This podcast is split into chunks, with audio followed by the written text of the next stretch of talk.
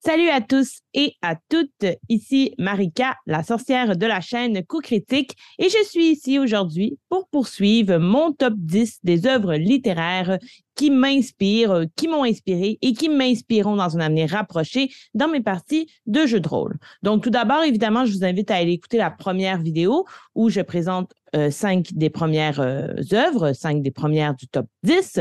Et je rappelle que ce top 10 n'a pas euh, de logique chronologique ou de logique de préférence, à savoir que le numéro 10 n'est pas nécessairement l'œuvre qui m'a le moins animé et le numéro 1, celle qui m'a le plus inspiré. C'est simplement pour numéroter les œuvres afin d'avoir un suivi. De plus, encore une fois, je vous invite grandement à me partager votre propre top 10 des œuvres qui vous inspirent, que ce soit de la bande dessinée, du roman graphique, euh, un recueil de poésie, pourquoi pas, des romans. Donc, afin qu'on puisse communiquer ensemble dans cette belle communauté qu'est celle du jeu de rôle. Donc, je me lance dès maintenant avec mon numéro 5, à savoir Magic Charlie tome 1. Ici, c'est le tome 2 qu'on voit parce que le tome 1 est à l'école euh, dans laquelle je travaille. Donc, L'apprenti, le tome 1 d'Audrey Alwett. Voici un résumé de l'œuvre. On peut avoir un chat doué de capacités hors du commun et tout ignorer de l'existence des magiciens. C'est le cas de Charlie Vernier, jusqu'à ce qu'il découvre que sa grand-mère pourrait être un membre éminent de cette société. Mais elle court un grave danger. S'il veut la sauver et se sauver lui-même, Charlie n'a pas le choix. Il lui faut devenir apprenti magicien. Baigné de prédictions, grimoire volant, serpillière enchantée et pilleur d'âmes, bienvenue dans le monde ensorcelant de Magic Charlie. Donc, évidemment, je me trahirais si je ne faisais pas référence à une œuvre littéraire de jeunesse qui porte sur la magie. Harry Potter ayant euh, suivi mon enfance, ayant animé euh, à peu près tout mon primaire et mon secondaire, c'est vraiment le monde d'Harry Potter qui m'a propulsé dans le jeu de rôle, euh, la magie en soi. Hein. Dès que j'ai la possibilité de faire de la magie dans du jeu de rôle, c'est sûr que je vais sauter sur cette occasion. Euh, donc, j'aurais pu choisir Harry Potter évidemment, mais j'ai décidé de vous présenter une série qui est beaucoup moins célèbre, du moins pour l'instant, mais qui mérite euh, justement d'être connue et possiblement que vous n'en aviez jamais entendu parler avant, à moins que vous euh, soyez un cousin ou une cousine du continent voisin en Europe, puisque l'autrice est française, elle habite en Belgique, mais elle est d'origine française et se pourrait que la série soit un peu plus euh, populaire de l'autre côté de l'océan. Il reste que c'est assez récent. Le premier tome est sorti en 2019 si je ne m'abuse. Donc voilà. Je pourrais dire plein de choses sur la série Magic Charlie, qui va être en fait une trilogie. Il y a deux tomes qui sont parus pour l'instant, mais je vais m'attarder euh, à parler de la pure originalité euh, que l'autrice met dans ses objets magiques. Personnellement, j'adore fournir à mes joueurs et à mes joueuses une panoplie de babioles au pouvoir particulier, souvent qui sont euh, directement reliés à la personnalité de leur personnage. Donc, je l'écris un peu sur le pouce. Et le travail d'Audrey Alwett est une vraie source d'inspiration pour moi. Qu'on pense aux tartes chercheuses qui éclatent en plein visage des ennemis, aux beignets de prédiction qui vont possiblement nous euh, dire notre avenir ou aux serpillères qui ont leur propre personnalité. Toutes ces choses inanimées deviennent une incommensurable boîte d'idées, les unes plus farfelues que les autres, pour créer de la créativité autour de notre table. De plus, comme j'ai déjà mentionné euh, précédemment euh, dans euh, la, première vidéo, mais aussi dans, de multiples discussions sur la chaîne, je vois un amour profond à tout ce qui touche les pouvoirs de l'esprit, les capacités qui se rattachent à la psyché. Et Magic Charlie s'inscrit dans cette tendance, puisque les souvenirs et le fait de les dérober surtout ont une importance capitale au sein du récit. Je ne veux pas trop m'aventurer pour ne pas en dévoiler, mais évidemment, ça, euh, comme intrigue, disons, principale, du moins dans les deux premiers tomes, ça ne m'a pas laissé de marbre définitivement. Donc, à découvrir euh, pour les grands, mais également pour les plus jeunes. Hein, ça reste euh, une série Gallimard Jeunesse, donc qui s'adresse possiblement, je crois qu'ils disent, à partir de 11 ans. Donc, vraiment à découvrir Magic Charlie. Mon œuvre numéro 4, très, très connue, encore un auteur qui nous vient de la France, Bernard Werber. Les fourmis, son premier livre. Donc, je vous fais un petit résumé euh, de l'œuvre en question. Le temps que vous lisiez ces lignes, 700 millions de fourmis seront nées sur la planète. 700 millions d'individus dans une communauté estimée à 1 milliard de milliards et qui a ses villes, sa hiérarchie, ses colonies, son langage, sa production industrielle, ses esclaves, ses mercenaires, ses armes aussi, terriblement destructrices. Lorsqu'ils entrent dans la cave de la maison léguée par un vieil oncle entomologiste, Jonathan Wells est loin de se douter qu'il va à leur rencontre. À sa suite, nous allons découvrir le monde fascinant de ces infraterrestres au fil d'un trailer unique en son genre, où le suspense et le mystère reposent à chaque page sur les données scientifiques les plus rigoureuses. Tout comme Félix, je suis passionné par le monde des petites choses et des petits êtres. Encore plus spécifiquement quand celui-ci implique des insectes. C'est une véritable fascination pour moi. Euh, le livre, d'ailleurs, Les fourmis, est dans mon corpus euh, de français à l'école, donc il fait partie des livres que je fais lire aux élèves. Et mon objectif premier de lecture, c'est de changer la perception des élèves sur les insectes. Donc, de faire en sorte que euh, les jeunes ne trouvent plus ça répugnant, sale, pas intéressant. Donc, vraiment leur donner une nouvelle vision. Et je pense que l'œuvre de Verber permet notamment ça notamment justement par leur organisation, leurs mœurs, leur hiérarchie et leur solidarité. Je pense qu'on a beaucoup à apprendre sur nos propres comportements en société en observant justement leur façon de faire.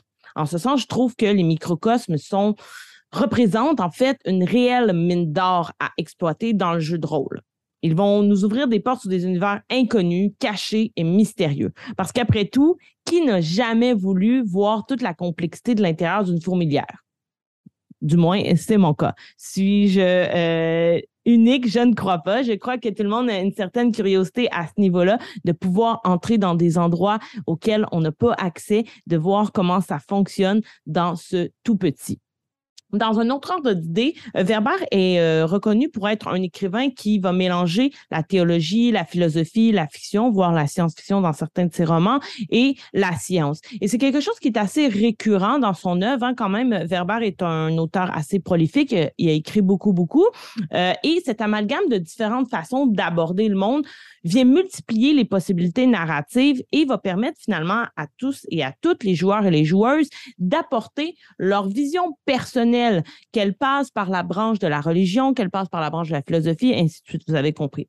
Donc, chaque sujet peut être vu sous un angle distinct en fonction de la lunette qu'on va mettre pour le scruter.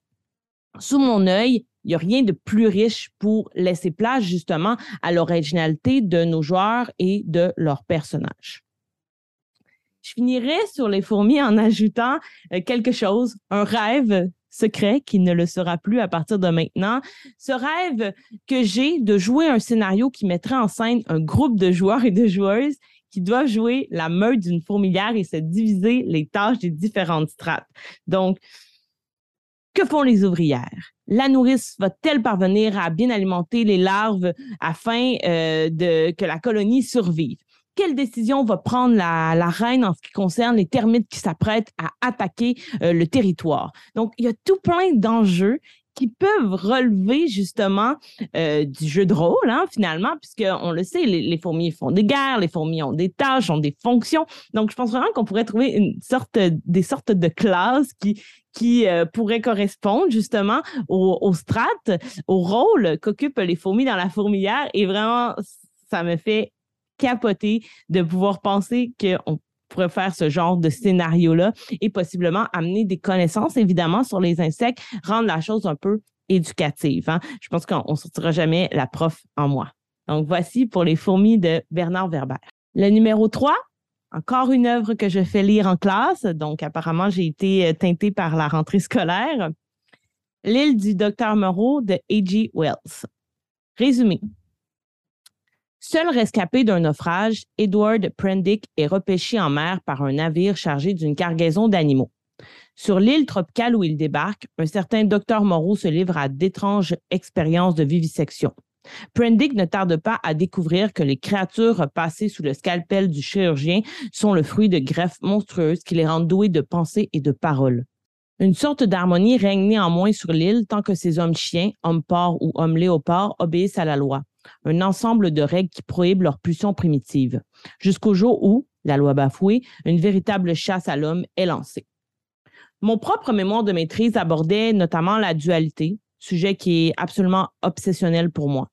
À mon avis, la double nature de l'homme est une des thématiques les plus intéressantes à exploiter, et ce, peu importe le médium, que ce soit la littérature, le cinéma, le jeu vidéo ou le jeu de rôle, et on en a de multiples preuves, c'est-à-dire que euh, les, artistes de tous les horizons ont pris ce sujet et euh, en ont fait finalement un peu leur cheval de bataille. Il y a quelque chose d'inexplicable dans cette opposition qui est à la fois aussi un rapprochement entre ce mal et ce bien qui nous habite en tant qu'humains et qui est toujours en constante évolution et qui ne jamais finalement ne décroche l'un de l'autre. Et que trop souvent, on vient relier finalement à notre côté rationnel, humain, qu'on considérait comme le côté du bien, et irrationnel, un peu plus sauvage, le côté animal. Ça fait un peu référence à ce que je disais aussi dans la première vidéo euh, par rapport à Sa Majesté des Mouches. Et c'est là toute la grande pertinence de l'œuvre de Wells, en ce qui concerne du moins l'île du Docteur Moreau, parce qu'il a, il a écrit quand même pas mal, pas mal d'œuvres importantes. En plus, lorsqu'on euh, mêle à ça un savant fou, tout est possible, hein, puisque c'est euh, la figure que représente finalement le docteur Moreau. On en revient une fois de plus, encore une fois, pour ne pas rebondir sur une autre des œuvres que j'ai abordées plus tôt, à la question de la moralité. Jusqu'où l'avancée de la science nous permet de justifier des gestes qu'on pourrait considérer comme immoraux? C'est une réelle question sur laquelle on devrait se pencher et qui peut, évidemment, engendrer plusieurs débats. Bientôt, on ne sait plus qui est la bête, avec des gros guillemets, et qui est l'humain ça se percute, ça s'entremêle, ça se confond, ce que je disais un petit peu tout à l'heure par rapport à cette opposition qui est aussi un rapprochement. Cette ambiguïté-là, elle est angoissante et elle engendre une inquiétante étrangeté. Et nous y reviendrons plus tard dans la vidéo. Mais gardez ces termes en tête. C'est souvent l'effet qu'a l'anthropomorphisme, euh, qui est aussi une autre thématique qui est largement euh, exploitée euh, dans, dans la littérature et le cinéma et ainsi de suite. Évidemment, l'anthropomorphisme, lorsqu'il n'est pas habituel parce que dans certaines œuvres, euh, ça fait partie du quotidien qu'il y ait des êtres qui soient à moitié humains, à moitié oiseaux. On peut penser justement au fameux monde de donjons et dragons. Mais lorsqu'il est dû, par exemple, à une malédiction, à une punition, à une expérience scientifique, comme c'est le cas dans l'île du docteur Moreau, ça vient créer cette angoisse, ce malaise de voir en l'autre quelque chose qui nous ressemble, mais qui nous est à la fois très repoussant, qui nous rebute. Il y a quelque chose d'extrêmement riche. Et je pense que cette thématique-là peut créer de l'effroi et permettre d'en créer une atmosphère unique dans un scénario de jeu de rôle. Nous en sommes maintenant au numéro 2, la passe miroir et un peu comme pour Magic Charlie, je n'ai pas le tome 1, j'ai le tome 4 ici. Euh, donc, le tome 1 s'appelle Les fiancés de l'hiver. La série est terminée. Il y avait euh, quatre tomes et c'est écrit par Christelle Dabo, euh, toujours une autrice française et encore une fois publié chez Gallimard Jeunesse. Voici un résumé. Sous ses lunettes de myope, Ophélie cache des dons singuliers. Elle peut lire le passé des objets et traverser les miroirs. Quand on la fiance à Thorn, du puissant clan des dragons, la jeune fille doit quitter sa famille et le suivre à la citatielle, capitale flottante du pôle. À quelle fin a-t-elle été choisie? Sans le savoir, Ophélie devient le jouet d'un complot mortel il est très difficile pour moi de cibler quelques éléments que j'ai aimés et qui m'ont inspiré dans la série de La Passe Miroir, car vraiment l'entièreté de cette histoire-là fut un incroyable coup de cœur pour moi. Ça faisait longtemps que j'avais pas lu une série qui me faisait euh, tourner les pages aussi rapidement. Euh, ça m'a vraiment rappelé l'époque justement euh, durant laquelle je lisais Harry Potter. Mais j'ai fait un effort pour vous et euh, je commencerai par nommer ce qui me semble être le plus directement en lien avec le jeu de rôle, à savoir cette création d'un univers unique. La passe miroir, en bref, c'est un monde qui est fait d'arches, qui prennent la forme d'îles flottantes et qui sont gérées, dominées, régies par des esprits de famille. Les différents esprits de famille ont chacun des dons qui sont aussi octroyés à leurs descendants. Donc, il y a vraiment sur chaque euh, arche, il y a euh, un esprit et les membres de sa famille qui y vivent, mais on peut voyager justement entre ces différentes sphères. Comme vous pouvez vous en douter, les rivalités sont choses du quotidien. Dans les différentes, sur les différentes îles flottantes. En ce sens, les conflits diplomatiques, les complots de la noblesse, les trahisons de bas niveau sont également récurrents. N'est-ce pas là la prémisse d'un excellent scénario pour brasser des dés. Hmm. Je pourrais continuer aussi en abordant les divers pouvoirs propres à chacune des familles, mais je m'emporterai parce qu'il y en a énormément. Mais il demeure que, pour vous donner une petite idée, vous pouvez vous imaginer des dons tels que la capacité à se connecter au système nerveux d'une personne pour lui faire du mal. Et ça peut vraiment prendre euh, des dimensions euh, qui sont différentes, à savoir, ça peut prendre justement la forme d'une gifle, mais aussi la mort donc, ça, c'est le pouvoir de la famille des dragons, qui est une des familles euh, très importantes dans l'histoire, ou celle de retracer le passé d'un objet et ou de découvrir l'état d'esprit de la personne qui a détenu cet objet euh, par le passé, qui est le pouvoir que détient la protagoniste principale.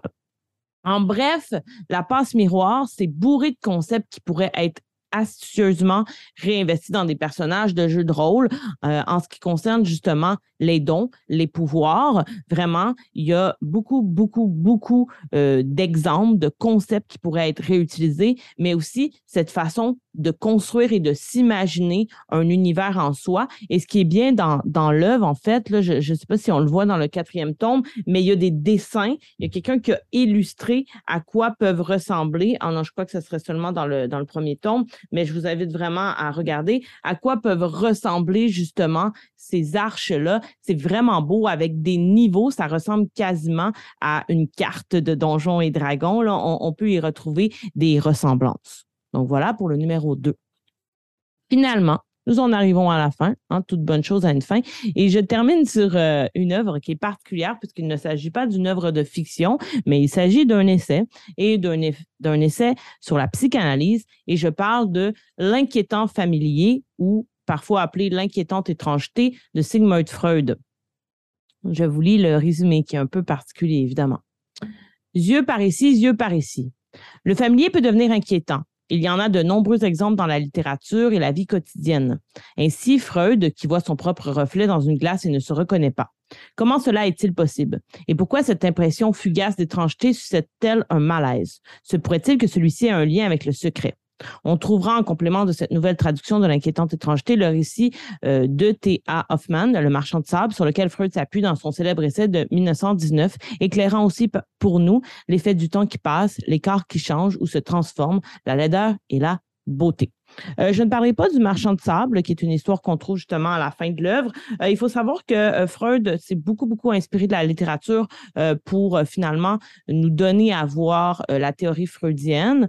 J'ai beaucoup travaillé en psychanalyse durant ma maîtrise en, littérature beaucoup suivi de séminaires. Par rapport à ça, évidemment, je, n'ai pas fait d'études en psychologie ni en, psychanalyse à proprement parler. Donc voilà, je vais essayer de rester le plus concise possible. Euh, et évidemment, euh, je sais qu'on peut faire des reproches à Freud et à certaines de ses théories, mais ici, je m'en tiendrai qu'à euh, l'inquiétant familier ou l'inquiétante étrangeté pour parler de littérature, tout simplement. D'accord? Donc, je crois qu'il n'y a rien qui me fait plus peur que l'inquiétant familier euh, ou l'inquiétante étrangeté de son autre petit nom. Justement, sans trop tomber dans la théorie freudienne, car quand on parle, la machine avec moi, elle peut ronronner longtemps, longtemps, longtemps. Euh, je vais quand même vous citer euh, quelques phrases de l'œuvre qui, va, qui vont finalement nous aider à un petit peu ancrer le propos. Donc, Freud explique que l'inquiétant est ce type d'effroi que suscite ce qui est bien connu, ce qui nous est familier depuis longtemps. C'est avant tout une expérience, la rencontre, la secousse, pourrait-on dire, entre l'inquiétant et le familier. Est inquiétant tout ce qui devait rester un secret, tout ce qui devait continuer à être dissimulé et qui est sorti au grand jour. Donc, je m'arrêterai ici dans la citation freudienne. Euh, je tiens à spécifier encore une fois que je vais prendre certains raccourcis qu'il faut, qu'il me faudrait probablement plusieurs heures pour faire honneur à la notion d'inquiétante étrangeté. Par conséquent, je vous invite à aller euh, consulter euh, l'ouvrage qui n'est pas trop gros à lire et surtout, il y a quand même une bonne partie qui est Le marchand de sable de E.T.A. Hoffman. ouais, donc ça fait à peu près 90 pages l'essai. Donc, vous allez probablement me voir venir, mais l'inquiétante étrangeté euh, va susciter, va souvent prendre la forme du fameux double dont il a été question plus tôt, et qui, encore une fois, est assez obsessionnel pour moi. Cet autre qui me ressemble, mais qui n'est pas moi, ou du moins, en suis-je sûre, ne serait-ce pas simplement que je ne veuille pas qu'il soit moi, ne pas être lui. Voyez que ça produit ce dédoublement du moi ou la fragmentation identitaire et possiblement, à long terme l'éternel retour du même. Donc, ce sont des thématiques, des notions qui sont abordées par Freud, qui sont vraiment, vraiment développées en profondeur, mais qui ne sont pas sans rappeler justement toutes ces scènes d'effroi où euh, des protagonistes ou des personnages, que ce soit justement dans le monde du cinéma, c'est très, très connu, qui se voient dans la glace et qui voient quelqu'un d'autre ou qui voient quelque chose qui, qui déplaît. La maladie, c'est un exemple qui est très utilisé par Freud dans l'ouvrage, quand on voit quelqu'un d'autre qui euh, vit un, mal, un mal physique ou un mal psychologique et qu'on se voit nous-mêmes, qu'on se projette dans ce mal-là et que ça nous rebute. C'est un peu l'idée de ce que pourrait être euh, l'inquiétant familier. Donc, ces thématiques du double et de la répétition me semblent extrêmement fascinantes à exploiter, plus spécifiquement dans une partie de jeu de rôle horrifique. Donc, vraiment de retenir le double et la répétition, d'où l'éternel retour du même. D'une part, ces deux thématiques-là peuvent prendre toutes sortes de formes. Vraiment, on ne se sent pas cloisonné dans un carcan parce que c'est vraiment, ça peut aller dans tous les sens, que ce soit euh, la loupe temporelle qui ne cesse de se répéter euh, dans un jeu de rôle, ce qui va mener inexorablement à l'aliénation du personnage, ou bien l'utilisation d'automates ou de mannequins qui nous renvoient un reflet déformé de notre être, mais inanimé, Or, est-ce vraiment le cas? Donc, de jouer justement sur euh, cette sellette-là de ce qui est animé, de ce qui est inanimé, on le fait souvent avec des morts vivants, euh, des cadavres, des zombies, ce genre de choses-là, mais vraiment de jouer avec des figures qui sont plutôt des robots. Ça se fait aussi, des automates, des mannequins. Donc, euh, cette idée de double qui n'est pas véritablement humain. D'autre part aussi, ces thématiques-là, elles vont d'emblée c'est mon cas à moi, instaurer une ambiance d'étrange, d'inquiétude et d'angoisse. Et ça ne demande pas beaucoup, beaucoup de travail au maître de jeu de s'inspirer de cet inquiétant familier, de cette inquiétante étrangeté pour implanter un décor qui va susciter ces émotions et ces réactions-là. Donc voilà, je terminais sur une œuvre un peu plus théorique, mais qui, à mon sens, était super pertinente. J'espère que je vous ai euh, présenté des œuvres peut-être que vous ne connaissiez pas, que ça va ouvrir euh, vos perspectives de lecture et possiblement d'écriture de jeux de rôle. Encore une fois, je vous invite à me partager votre top 10 ou à me dire hey, moi aussi, euh, cette œuvre-là va vraiment m'inspirer ou m'a vraiment inspiré, ce serait cool qu'on puisse euh, en discuter ensemble. Évidemment, si vous avez aimé cette vidéo, je vous invite à vous abonner à notre chaîne YouTube en cliquant ici sur le petit bouton qui est juste en bas. Vous pouvez aussi cliquer sur la cloche pour savoir tout ce qui s'en vient et les nouveautés. Vous pouvez nous suivre sur Facebook et euh, sur Instagram où nous sommes plutôt actifs. Et finalement, si vous n'avez pas tout dépensé votre paye du mois en ouvrage littéraire, je vous invite à nous suivre sur Patreon pour quelques exclusivités et euh, des parties d'avance. Donc voilà, merci d'avoir été là pour mon top 10 de littérature. Ça m'a vraiment fait plaisir de faire ça. Merci à Pépé pour euh, l'invitation et je vous dis à la prochaine, la communauté.